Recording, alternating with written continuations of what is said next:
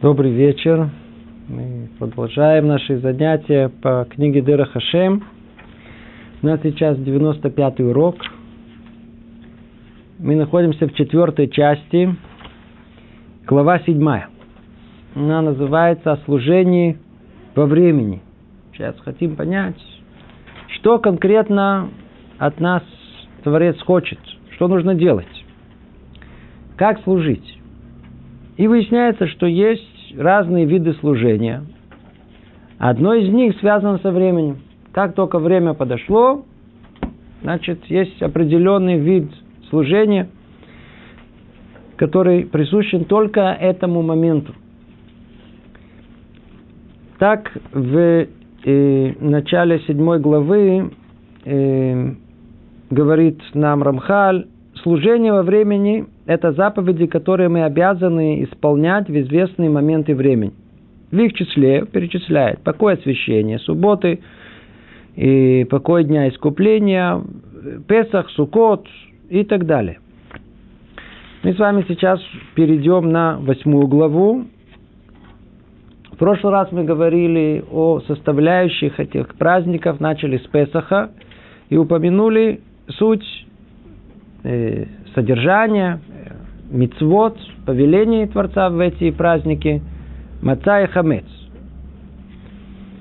Чуть-чуть упомянули о Шавуоте. Теперь перейдем к второму параграфу. Тут Рамхаль нам раскрывает о третьем, суть третьего праздника Сукот. Сукот.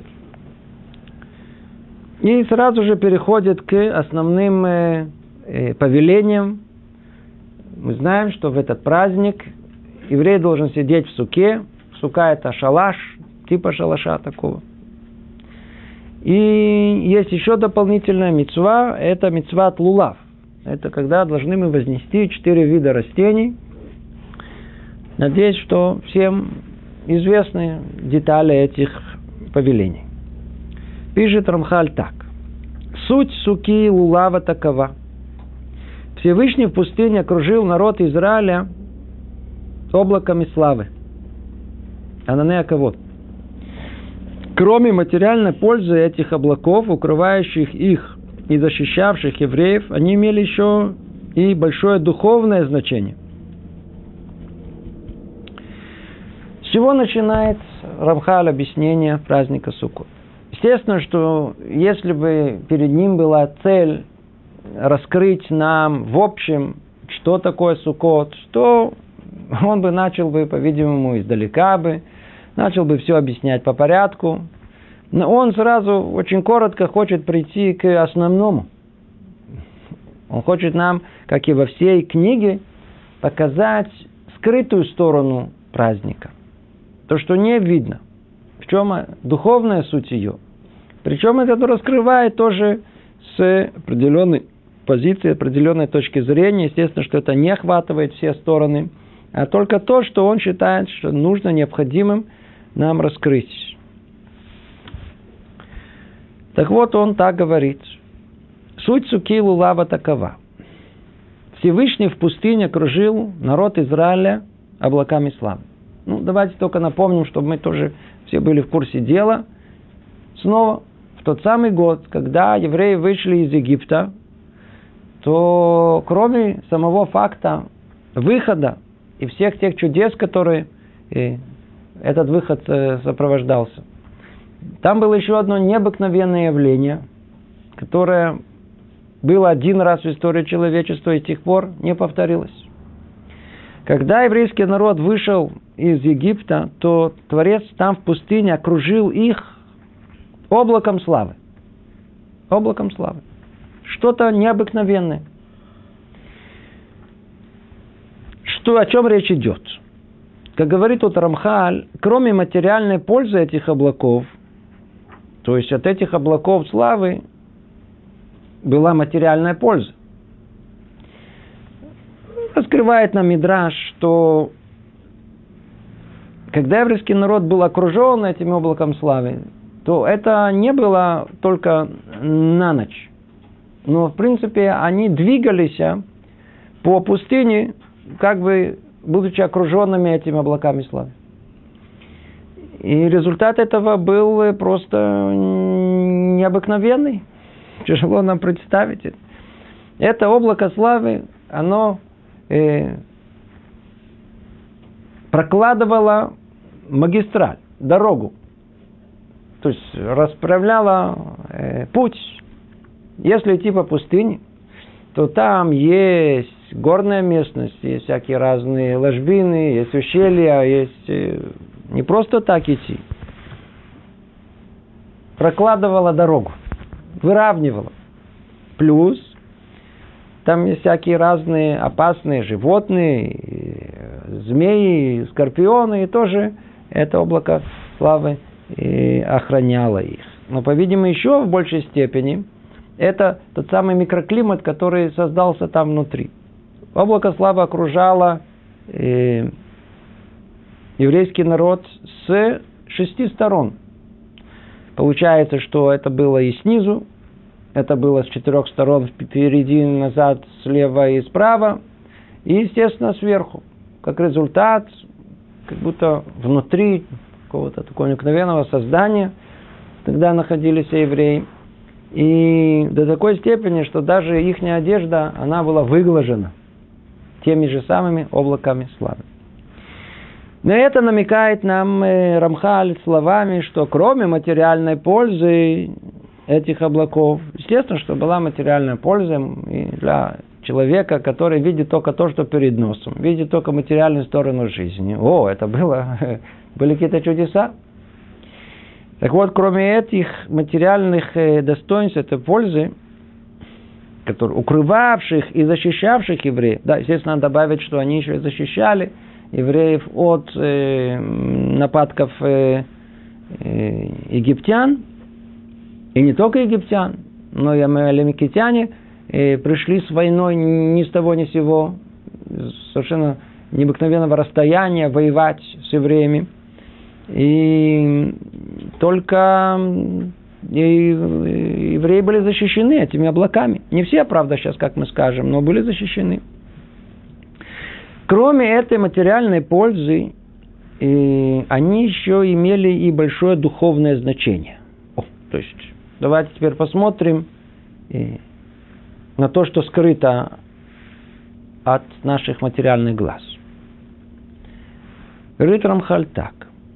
Так же, как эти облака отделяли Израиль от народов и возвышали его физически, так через них передавалось воздействие – то есть духовное воздействие, ставящее Израиль отдельно от всех народов, возносящее их над этим миром и поистине делающее их наивысшим в этом мире. Это надо, надо понять, не так просто, что тут говорится. Чем была заключена духовная суть э, этого окружения? Давайте снова вспомним. Надо это хорошо помнить. Если мы не помним э, исходную точку рассуждения и не помним, куда вся логическая цепочка нас ведет, то мы ничего не понимаем и посередине.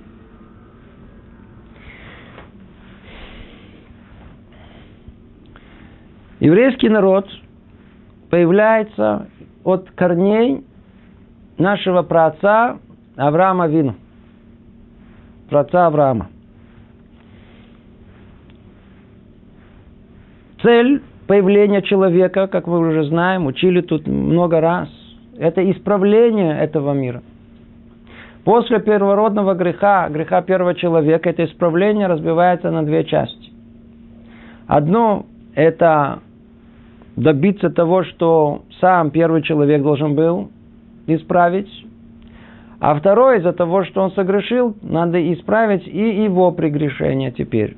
Задача это на плечах всего человечества. И развитие, история человечества именно таким образом происходит, что в процессе его этого развития должен появиться тот, кто эту миссию исправления мира возьмет на себя, оказывается человеком сознательным и захочет исправить этот мир. Первый, кто сам самостоятельно осознал эту миссию Естественно, что ему пришлось до этого много копаться в реальности этого мира, чтобы понять, что за этим миром кроется реальность единства Творца.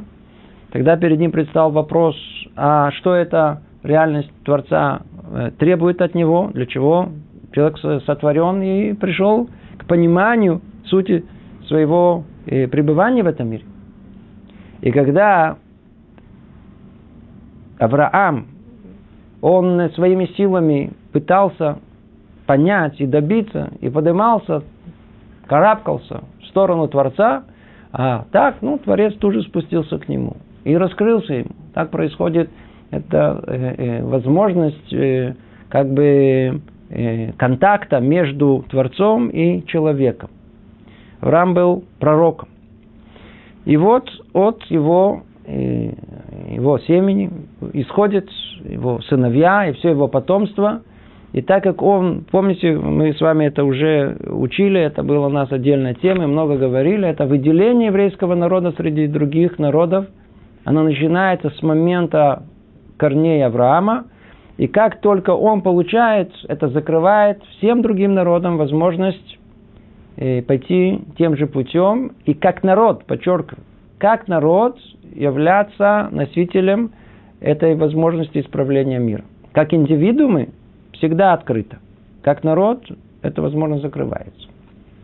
С этого момента только потомки Авраама Вину, они будут нести на себе эту миссию.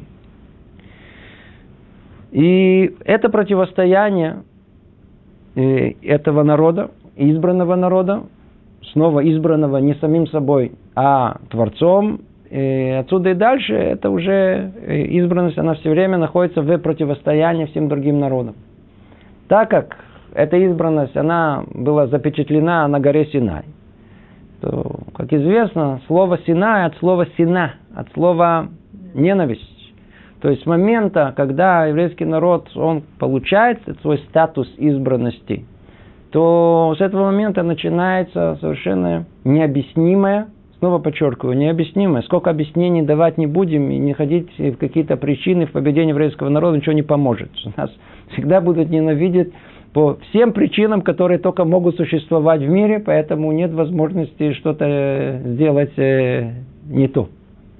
Так же, как и нет возможности сделать то, ни то, ни другое. Ничего не поможет. Э, в этот момент, когда произошло разделение, спускается ненависть. Начинается антисемитизм, и мы знаем из всех исторических источников, что он существовал в самые далекие времена. Сколько существовали евреи, столько существовал антисемитизм. Духовный закон мира. И вот, после того, как произошло это разделение, с момента нашего праца Авраама, постепенно-постепенно Авраам, и точнее его потомки Авраама, они начинают развиваться. То есть э, получение миссии не может быть дано единицам. Авраам был индивидуал. Справление, оно не приходит со стороны какой бы ни было даже э, высокой, э, э, высокого качества одного человека, а со стороны количества. Со стороны количества. Поэтому необходимо, чтобы это исправление в мир принес не один человек, а народ. И этот народ постепенно зарождается. Он спускается с 70 членами потомков Авраама Вину, Ицхака Вину, Якова Вину, спускается в Египет, как бы в утробу э, матери, там он начинает развиваться, проходит состояние беременности 210 лет, и происходят роды, выход из Египта. Оттуда уже выходит народ. Это была только первая стадия, самое начальное. И вопрос, для чего это произошло, для чего? Для того, чтобы э, в конечном, для того, чтобы э, достигнув какой-то зрелости духовной, э, как бы, условно говоря, пройдя этап созревания, придем к Бармицве, теперь можно удостоиться ответственности за этот мир, и тогда можно было получить Тору. Это был праздник Шавуот, то есть евреи получили Тору в этот день. И по дороге к этому уже мы знаем, что еврейский народ находился в облаке славы. Но вот, получив Тору, То есть, что значит получив Тору? Надо точнее сказать, 6 Сивана произошло то самое Синайское откровение, которое, когда Творец раскрылся всему еврейскому народу. Всему народу. Когда было ясно и очевидно это присутствие. Видели его ушами, слышали его глазами. Это было непосредственное восприятие этого мира такое, как оно и есть на самом деле. А не скрытое э, пятью приборами чувств, которые суть которых спрятать истинный мир вокруг нас. Это было уникальное одноразовое явление в этом мире. После этого, на следующий день, поднимается э, наш учитель Муше Рабейну на гору Синай, и там находится 40 дней и 40 ночей, как вам известно, для того, чтобы получить там истинную Тору, всю мудрость ее. Там он получает так называемую устную Тору. Это и есть наша Тора последний день произошло событие, которое испортило все. В принципе, мир должен был исправиться окончательно. И тогда, если бы спустился бы, если бы не согрешили бы евреи, и тогда бы спустился бы и Моше Рабейну с скрижалями завета, который он получил от самого Творца, и мир бы пришел бы к исправлению. И тогда бы результат всего, конечный результат всего, то есть Сукот был бы когда? в 17-го Тамуза. Мир был совершенно другой. Но мы знаем, это не произошло. В этот день э, евреи не входим, естественно, мы в описание событий э, этого дня. Еврейский народ согрешил. И этот грех, грех золотого тельца, разбил наши надежды и надежды, задумки творения, чтобы исправить мир. Все вернулось в прежнее состояние, и отсюда и дальше мы знаем, что э, Бейну начинает просить, молиться за весь еврейский народ, что ему простили это грех золотого тельца. И в тот момент, когда он еще вот 17-го Тамуза, когда он разбил скрижали завет, когда это все произошло, то облако славы, которое как бы окружали еврейский народ, оно исчезло, ушло. Естественно, что там на самом деле все было сложнее, не будем входить в эти детали, это не наша цель все это прояснить.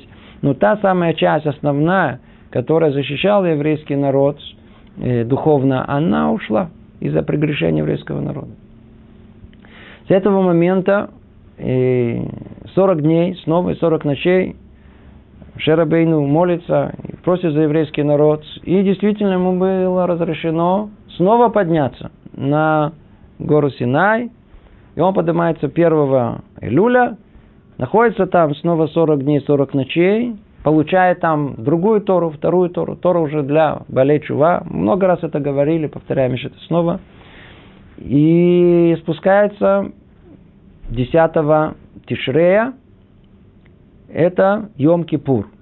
Творец говорит, Салах ты кедвареха, и проститься вам, как ты и просил, и этот день отсюда и дальше установлен на все поколения как день прощения. Это Йом-Кипур.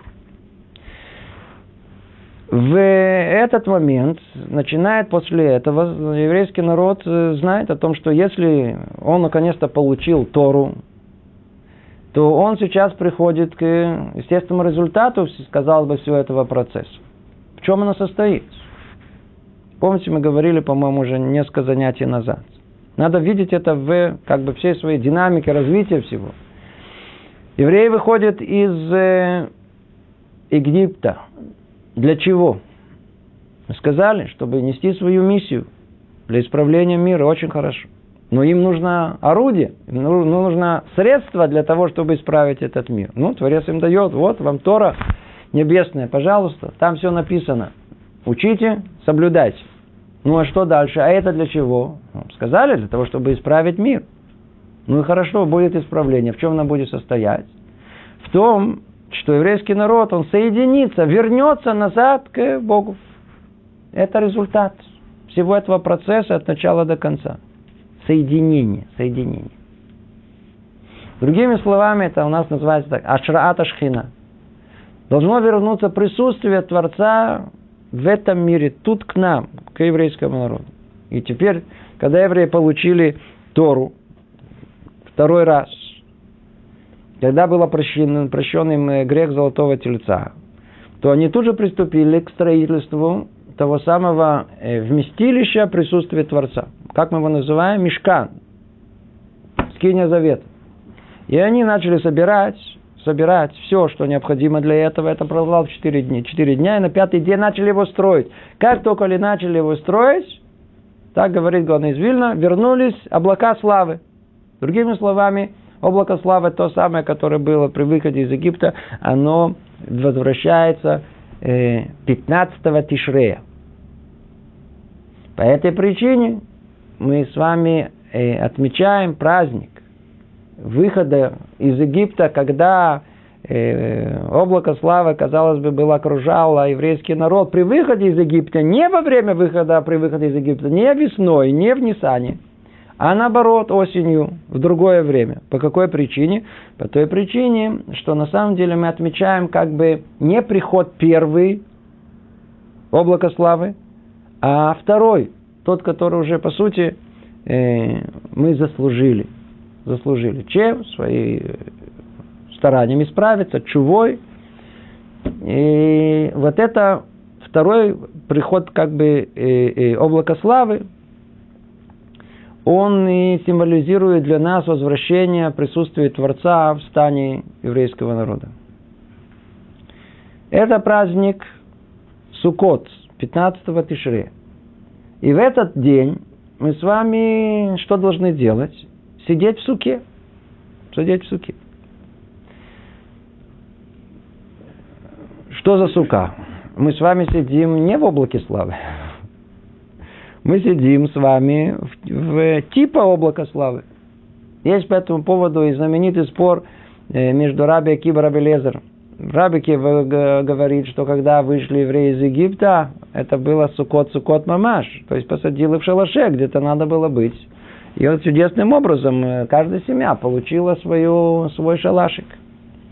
А Рабелеза говорит, нет, это имеется в виду облако славы, было э, покрытие, единое как бы шалаш для всего еврейского народа. Ла Аллаха установили, что Раби Лезер, как Раби Лезер, что речь идет о чем? О облаке славы. Ну и что мы с вами за ней делаем? Мы находимся где? Как Раби Акива. Мы сидим с вами каждый сукот в шалаше. Но в принципе между ними, естественно, никаких противоречий нет. В принципе, где мы должны сидеть? В облаке славы. Но пока мы еще этого не удостоились, а нам где-то надо сидеть, так мы сидим, пока еще мы не можем сидеть в одной суке всего еврейского народа, когда не пришло полное исправление, мы сидим в суке, но только своей семьи, про образа всего еврейского народа. И все совместное, оно состоит из частного. Сначала давайте разберемся со своей семьей. Давайте, чтобы там было сука мира, чтобы там было, там внутри было хорошо и счастье там было. Когда в каждой суке у нас будет полное исправление, тогда придет автоматически и э, сука на весь еврейский народ вернуться, как бы будем находиться в облаке славы. Это произойдет э, в будущем. Это общая идея. Теперь, там внутри суки, оказывается, изначально мы должны еще заниматься очень интересной мецвой, которая, на первый взгляд, совершенно никак не связана с, э, с этим праздником. Она даже на первый взгляд никак не связана с выходом из Египта. Это мецва вознесения четырех видов растений. Вы видели, что эти растения росли в Египте, их что там вытащили без таможни, что убрали, что для чего, как это связано с выходом из Египта. На первый взгляд, это никак не связано. Какой смысл этого? Мы сейчас тоже придем и к э, этим э, э, четырем видам растений. В общем, эта заповедь называется заповедь Лулав по названию как бы наиболее видного одного из четырех растений.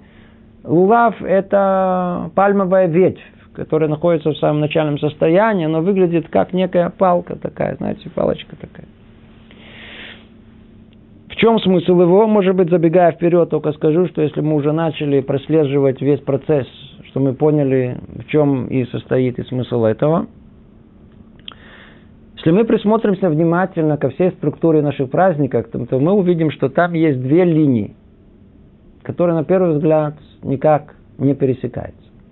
Первое – это Шлош Тарагалим. Три наших основных праздника. Песах, Шевуот, Сукот.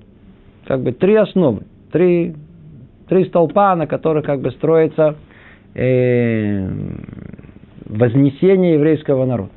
Три раза было как бы э, связь между народом Израилем и Творцом этого мира.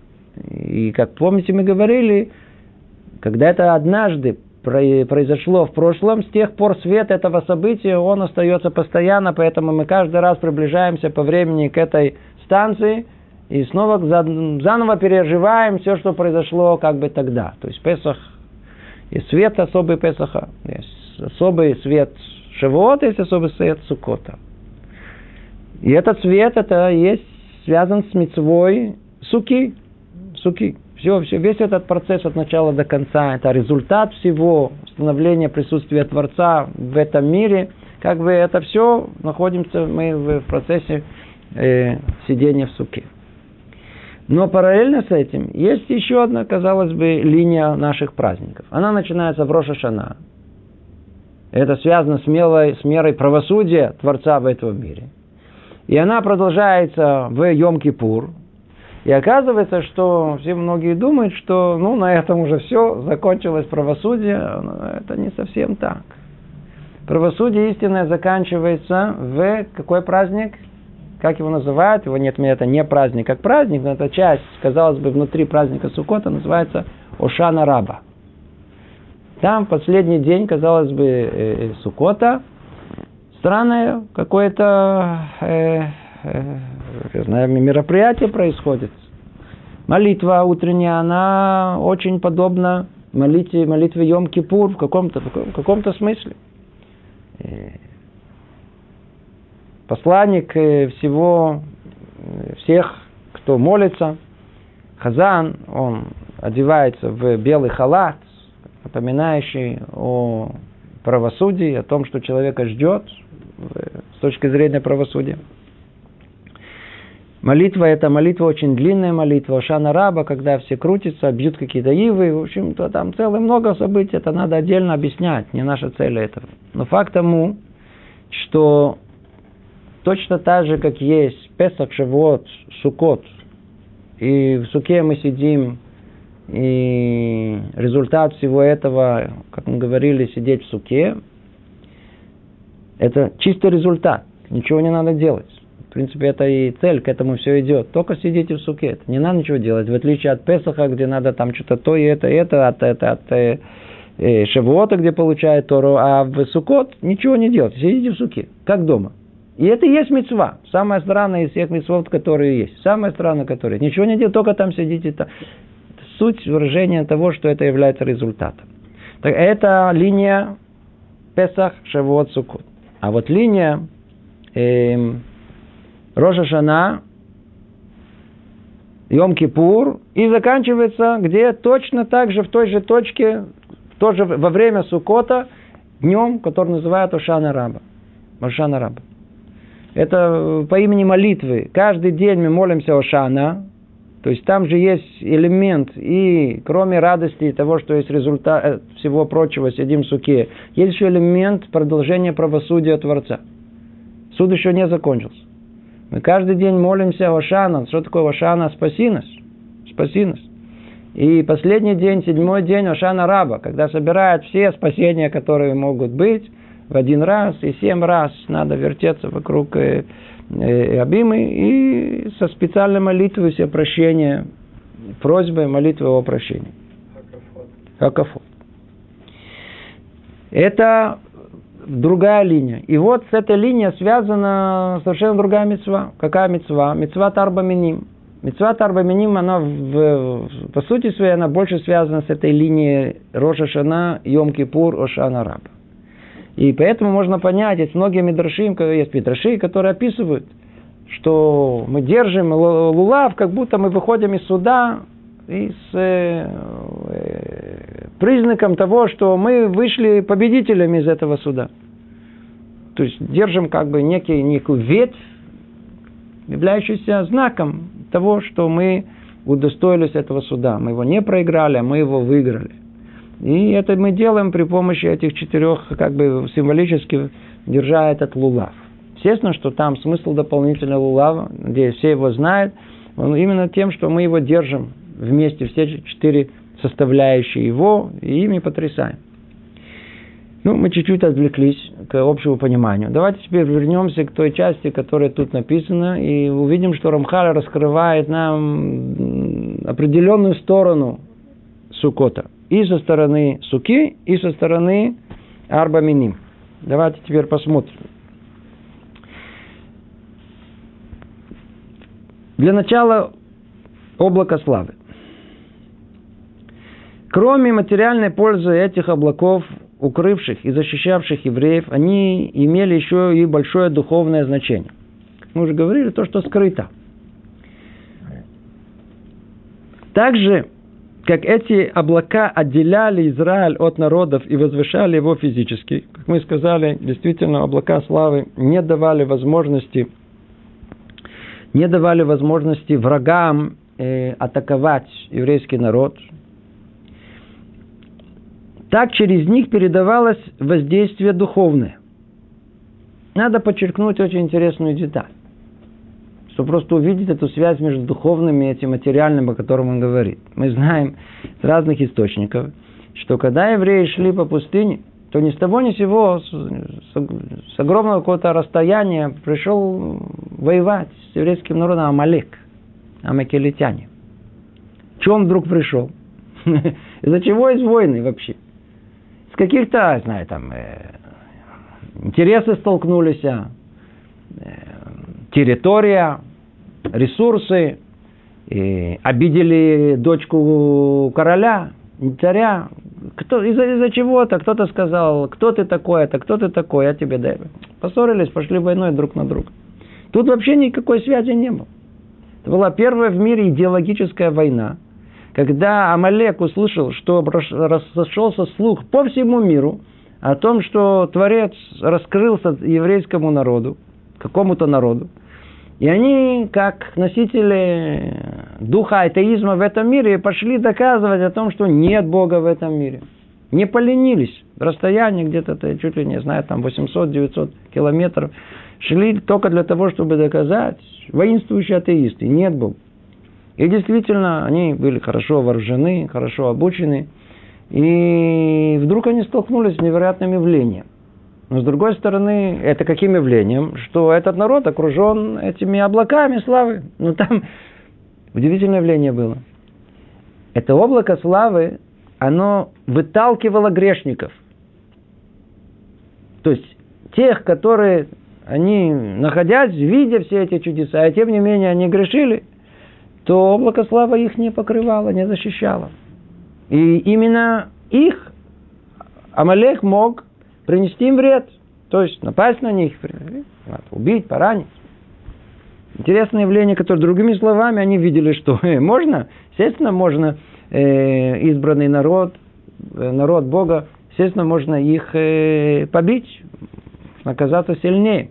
Только, по-видимому, их не э, мирскими глазами они не видели, что на то и была воля Бога, что он мог защищать только кого, только тех, которые безгрешны. А грешных в таком состоянии раскрытия Творца это облако слова просто выталкивало. Просто выталкивало. Сейчас мы еще поймем это.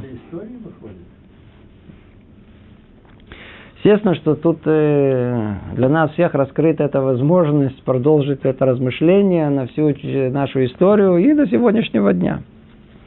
Так вот, э, тут сказано снова, э, так же, как эти облака отделяли Израиль от народов и возвышали физически, также их, и, и через них передавалось воздействие.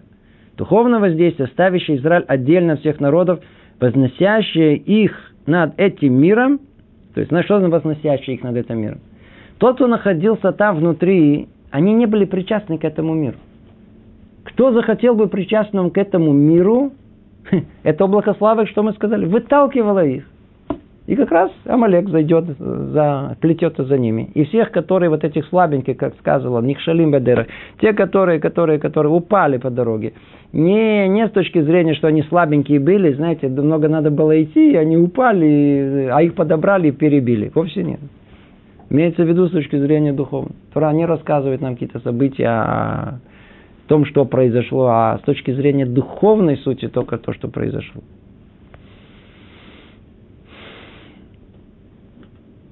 То есть снова вознесящие их над этим миром, это с точки зрения э, духовности, то есть полностью отделенной материальности, и поистине делающие их наивысшими всех народов земли.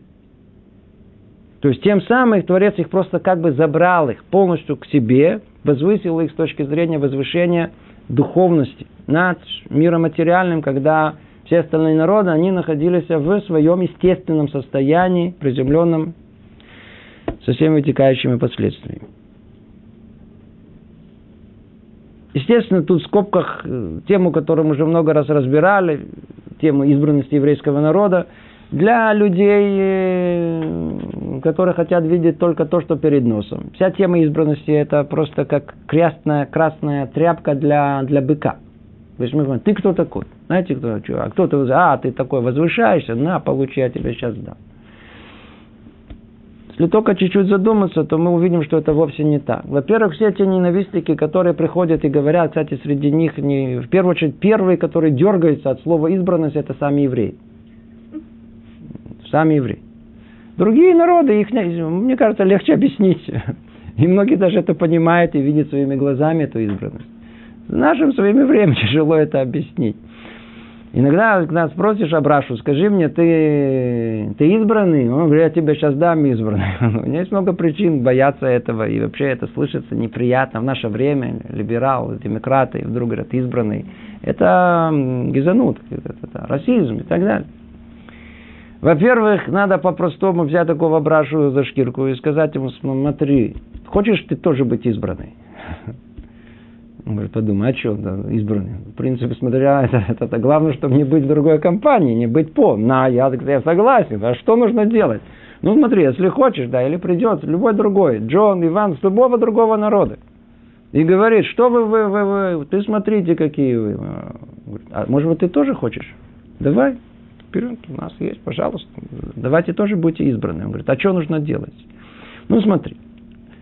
Первое, это с девушками, ну, ни-ни. Чего? Завязать. Нельзя смотреть на них, вы знаете? Он говорит, ну, смотри, в субботу раз в неделю вообще никуда, только дома, с семьей. Говорит, что, с женой? Говорит, да. Один на один? Говорит, да, запертым в комнате, да. Еще что, с детьми еще? И, конечно, и с детьми, плюс теща. Все, в комплект, все вместе. Говорит, да ты что? Говорит, утром вставать на молитву, долго молиться, вай, вай, вай, три раза молиться. Да. Есть только кошерное, нельзя в рестораны, ни туда, ни сюда. Он говорит, знаете что? Знаете, будьте избранными. Я не, спасибо, мне уже ваша избранность не надо. Такую избранность мне не нужно. Все лишь на все объяснить. Для чего избраны? Для какой цели избраны? Быть оторваны от этого мира, от всего, что все, все приклеены к этому миру. К тому же надо по-простому знать о том, что их никто не выбирал, евреев никто не выбирал. Они всегда убегали от этой избранности, всегда их всегда, всегда чурались и пугались этого. Кто их? Бог выбрал их. И бегай теперь за ними, будьте избраны. Кстати, у нас так и написано. Вся наша избранность настолько условна. Если вы будете выполнять мои желания, пожелания, мои мецвод, тогда будете избранным. А, если нет, не только что не будете не избранным, не только будете наверху, будете на самом низу, вас все будут бить. Так этот мир устроен. Тема эта тема колоссальная. Мы уже с вами уже говорили несколько раз, я не буду возвращаться к ней полностью. Просто надо знать, что тут принципиально нет никакой стороны, которая э, характеризует расизм в этом мире – Хотя бы по той причине, что расизм предполагает превосходство на собой. А мы с вами показали, насколько это не только никакое превосходство, а с точностью наоборот. Наоборот, народ преследуемый всю свою жизнь. К тому же расизм создает некую этническую группу, элитную, в которой вход запрещен. Только они, а другие нет. Мы же знаем, что в еврейском народе, наоборот, это открыто для всех. И каждый как индивиду, кто захочет прийти и присоединиться к этой избранности, то есть что значит избранности для служения Богу, избранности для ответственности, нести ответственность за плеча, пожалуйста, вход открыт. Надо это делать только искренне, с стоящим пониманием, что человек делает. И какую роль он себя берет, и какая колоссальная ответственность перед ним. Итак, давайте теперь чуть-чуть э, успокоившись, может быть, чтобы не так звучало нашему уху насчет избранности, снова прочтем этот текст. То есть так же, как эти облака отделяли Израиль от народов и возвышали его физически, так же через них передавалось воздействие духовное, ставящее Израиль отдельно от всех народов, возносящее их над этим миром, то есть духовно отделить их полностью, и поистине делающее их наивысшими всех народов земли. Наивысшим в точке зрения не возвышения, а близости к духовности, к Творцу. Продолжает Рамхали говорит, это было сделано в свое время для Израиля, чтобы довести их до подобающего им высокого уровня. То есть вывод, окружение э, облаком славы для того, чтобы довести их до нужного высокого уровня. Порождение этого события передается каждому еврею в каждом поколении. Передается в каждом поколении. Для праведников это явление само по себе, а для еврейского народа, когда только раз в год, когда сияет этот цвет, особенный свет э, Сукота, тех дней, когда еврейский народ э, удостоился э, присутствия Творца в их стане. Это, говорит Рамхаль, ничто иное, как свет святости, излученный Всевышним и окружающий каждого праведника из Израиля – отделяя его от всех других людей, вознося над, над ими и ставя его выше всех. И это явление обновляется каждый праздник Суккот посредством Суки. То есть это э, явление вот этого света и этого ощущения, и все заново, как бы уже в другом масштабе происходит каждый сукот, и это раскрытие этого света мы с вами должны ощутить, находясь в этом суке. И чтобы вся тема суки, она связана со светом. Это очень-очень интересное явление. Только, может, добавлю э, одно слово э, в понимании сути этой суки. Там есть много, много-много концепций, составляющих, э, связанных с сукой. Сука, она для тени.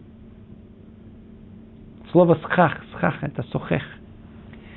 То есть есть э, покрытие, которое, которое дает тень. Если не дает тень покрытие суки, то она не является кошерной. Тень сама по себе это нам кажется реальностью. Но на самом деле это ее отсутствие. Цель. На иврите тень это цель. Наоборот, это лец, насмешник. Что такое насмешник? Что делает насмешник? Он хочет реальное превратить путем насмешки в ничто. Превратить что-то в ничто. Снова переворачиваем из лец на цель. Что получается у нас? Точно такая, такой же путь. А тень, то есть цель, это превратить ничего, отсутствие реальности в реальное – это намекает нам на глубокое понимание этой суки. Что нам реальность вокруг нас кажется как нечто реальное. Но на самом деле, что надо знать, она тень, не более чем тень. А истинно реально скрыта о нас. Поэтому, когда мы сидим в суке, в тени, должны помнить о том, что мы, мы, это временное жилище – это временно, это, это тень, это ничто, это не сама реальность, не настоящая. Это не настоящее. Мы находимся в суке, как находимся сразу же в вечности. Там есть раскрытие всего. Не, не в дому, где нам же ощущение привязанности к этому миру, к материальности. Мы находимся и вне дома. Вне дома. Вне дома. Вне дома там мы должны ощутить эту временно всего этого мира – как тень проходящая. Вот она, там мне ничего нет, так и весь этот материальный мир. Это и будет и результат, который мы хотим получить в конце всех этих праздников. Это и есть истинная свобода, это и есть истинное сближение с Творцом, это и есть истинная духовность.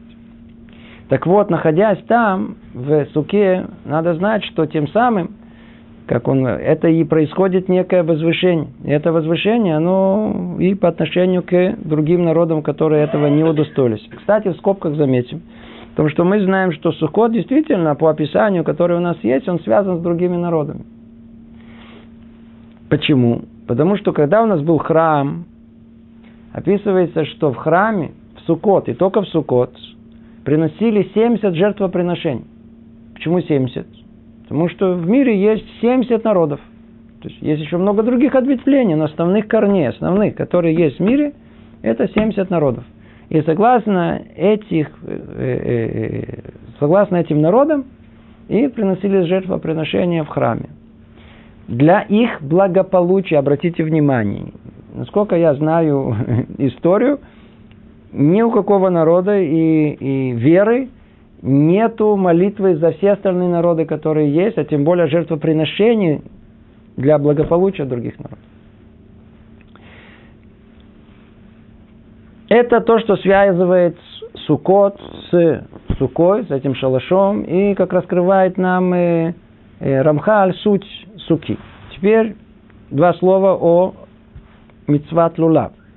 Продолжает Рамхали говорить, свет, то есть воздействие от и Всевышнего освещает народ Израиля, увенчивает их таким образом, что когда они исполняют заповедь вознесения лулава, страх охватывает всех их врагов. О, сейчас у нас раскрывается совершенно неожиданный аспект э, четырех этих э, растений, которые мы берем в руки.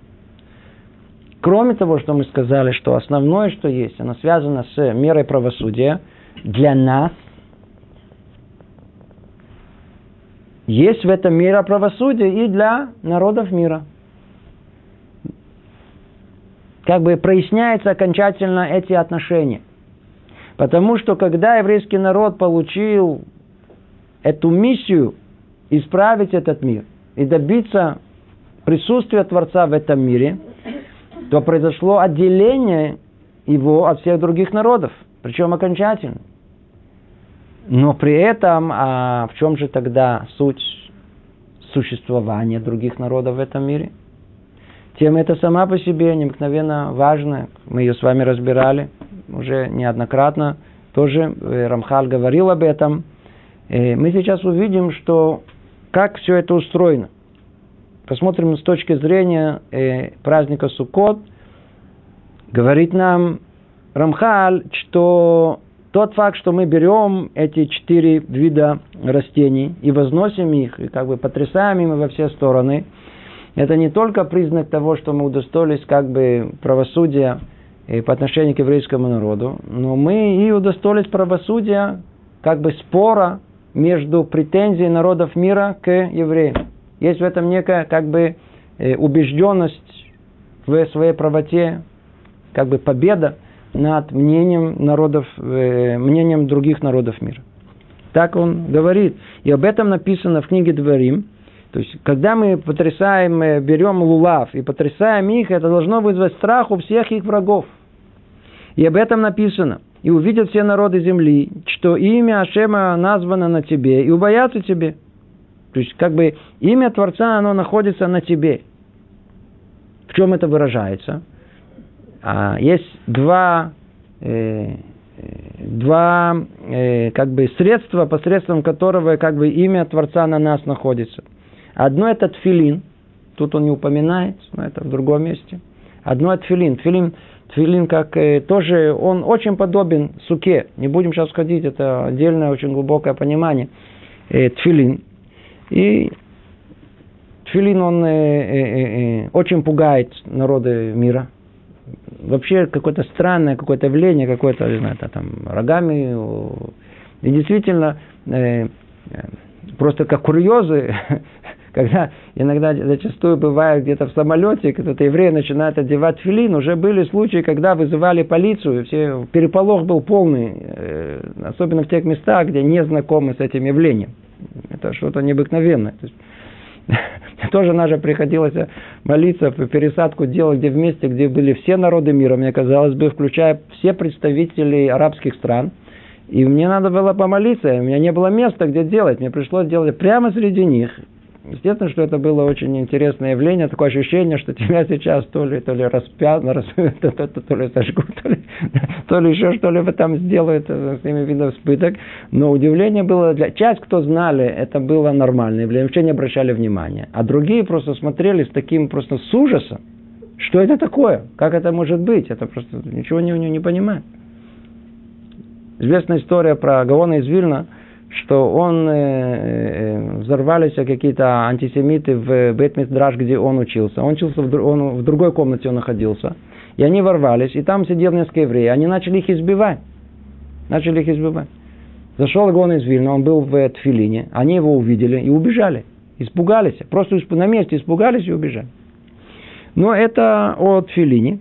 А тот же самый эффект должен производить лулав. Теперь все спросят, секундочку, евреи каждый год потрясают им. И надо сказать, что ни один ни еврей этого не боится. Не видели такого. Наоборот, смотрят очень, выглядит очень миротворчески. Что-то все туда-сюда, туда-сюда. Но на самом деле объясняет так Рамхалит. И если бы тому не препятствовали грехи, это, это обстоятельство было бы немедленно постигнуто всеми явным образом. Но, по крайней мере, этот страх существует потенциально, чтобы сделать реальностью свое время. И посредством деталей заповеди Лулава, его встряхивания и круговых обходов с ним, эта актуализация получает свое завершение настолько, э, настолько укрепляя власть Всевышнего над Израилем, что и враги падут перед ним. До такой степени, что это то, что происходит, э, должно происходить в Сукот. И снова это объясним только. Лулав, то есть все четыре вида растений и потрясение им, э, и, как тут сказано, и круговых обходов с ними, должно навести страх на все народы мира. Теперь снова хочу только подчеркнуть очень важную деталь. Страх не с точки зрения физической. И э, все, о чем тут говорится, о том, что вот, э, э, вот они там возвысятся, вот они э, покорятся и так далее, не с точки зрения физической. Никто никого захватывать не собирается. Нас даже это запрещено. Речь идет с точки зрения духовного влияния. И речь идет, да, о покорении евреев, народов мира. Евреи должны покорить народы мира. Чем? своим достойным поведением, своим примером. До такой степени, что, что, что увидя еврея в идеале, люди народа мира должны просто, они должны просто, просто онеметь от страха. А для чего? Естественно, голова антисемита, как она работает? А, вы хотите нас захватить, вы нас хотите поработить. В принципе, мы бы хотели, да, мы тоже хотим, но просто пока не получается. Об этом речь идет. Речь идет о совершенно другом, о влиянии, о, о, о духовном влиянии, чтобы народы мира признали Бога в этот мир. И только еврейский народ способен это принести. Только ему дана эта миссия. И только он, путем исправления своего себя и этого влияния истинного разреби, раз, раз, расширения, раз, распространения духовности вокруг себя, они э, непосредственно повлияют на душу, должны повлиять на душу э, народов мира. И первое влияние, с чего все начинается, это страх. Это страх. Пока нету страха в душе, пробуждение не придет. Не придет истинного пробуждения. Мы с вами учили много раз. Страх и любовь. Начинается со страха, страх переходит в любовь, благоговение. Есть много уровней страха, которые в конечном итоге приводят к любви. Начинается со страха. Увидеть настоящего праведника – это страшно. Его увидеть почему? Потому что он своим видом, он отменяет, он угрожает нашей материальной грешной сути. Поэтому так ненавидят праведника, поэтому так ненавидят евреи. Он угрожает нам. И так и должно быть. Чтобы истинный праведник, он, э, он, он, э, э, истинный праведник должен э, пускать страх на народа мира вокруг него. И об этом он говорит тут, что Лулав, он должен, э, увидев, страх охватит всех их врагов. Но мы видим, что это не происходит. Почему не происходит? По одной единственной причине. Потому что прегрешения еврейского народа, они не, не, не, не позволяет э, действительно, чтобы это произошло, как необходимо произойти. Только истинный духовный уровень вызовет страх, а его отсутствие ничего не вызовет. Будут смотреть на это как на этнографию. На, на, на. Просто, как, знаете, это, это, это клуб кинопутешественников. А у этих так, а у этих так. А у этих там делают с этим. Все. Никакого страха не наводит на это. Более того, даже праведники, когда они возносят э, эти четыре вида, они тоже не угрожают никому. Почему? Потому что все евреи повязаны с друг с другом, и прегрешения других влияют и на праведников. И так сказано о том, что и настолько укрепите слей, мы когда это да будем делать, и в Сукот мы это делаем, то укрепляется власть Всевышнего над Израилем. Видите? Когда мы это делаем, то укрепляется в, э, власть Всевышнего над кем? Над Израилем. Как результат, и враги падут перед ними. И об этом сказано в книге в Еша, у пророка Ишая. «Лицом к земле поклонятся тебе, и придут к тебе, склоняя сыны твоих притеснителей, и поклонятся пятам твоих ног все презирающие тебя. Ибо все подчинятся Израилю и преклонятся перед ними, чтобы получить от них свет от света Всевышнего покоящегося на Израиле. То есть снова э, то же самое, можно повторить это много раз, о том, что речь идет действительно о полном преклонении перед Израилем. Но когда это может произойти? Это может произойти только тогда, когда будет от народа Израиля исходить истинный свет. И этот свет, он просто выжжет гордость народов мира, выжжет их материальный дух, который, который питает, питается в них, у многих. И продолжает Рамхали говорит, видите, вот прямо говорит, вся гордость народов унизится, и они покорятся Израилю, возвратятся с их помощью к служению Богу. То есть вся цель это не захватить, не э, управлять, не унижать. Вовсе нет а победить с точки зрения духовной правоты, с точки зрения всяких измов, которые есть, мировоззрений, которые есть, всяких разных религий, которые есть. К концу дней все поймут истинность э, духовности этого мира. Поймут, где истина. Поймут. Как э, говорит Рамбам, что возникновение и христианства, и ислама – оно имеет свою цель небесную. Ведь Творец сотворил это и это как наказание еврейскому народу, но заодно это и побочная, но она может быть и основная цель, что в мир должен прийти освободитель, Машех, должен прийти тот, кто спасет этот мир. И наличие христианства и ислама, которое охватило практически весь мир, основной мир, а, несет в себе эту идею – да разве что, все спорят. Одни говорят, что это спаситель, другие говорят, нет, это спаситель. говорит Рамбан, когда придет истинный спаситель, тогда все поймут, что до этого спорили. Тогда, наконец-то, все, все прояснится ясно, и никаких вопросов не будет. И об этом намекает там Кан Рамхаль, что э, одно из воздействий, которое в мире есть, это то, что происходит в Сукот, и потрясение этими четырьмя видами растений, когда мы собираем всех вместе, все вместе. Обратите внимание, когда это может произойти? Только тогда, когда мы возьмем этрог, который символизирует праведника, полного праведника. А с другой руке мы кого держим? Мы держим три вида других растений. Лулав, э, адас и иву, ивушку. Ива – это символ, нет у него ни тары, ни хороших деяний. Адас – это символ мирта по-русски. Это символ э, запас очень хороший, это деяние, но вкуса никакого тары нету. И лулав – это финиковая пальма, где вкус есть, а запаха нету. То есть Тора без истинных деяний. То есть это те, которые еще не добились уровня этрога. Обратите внимание, мы держим этрог с одной стороны, а три вида с другой. И что мы должны делать?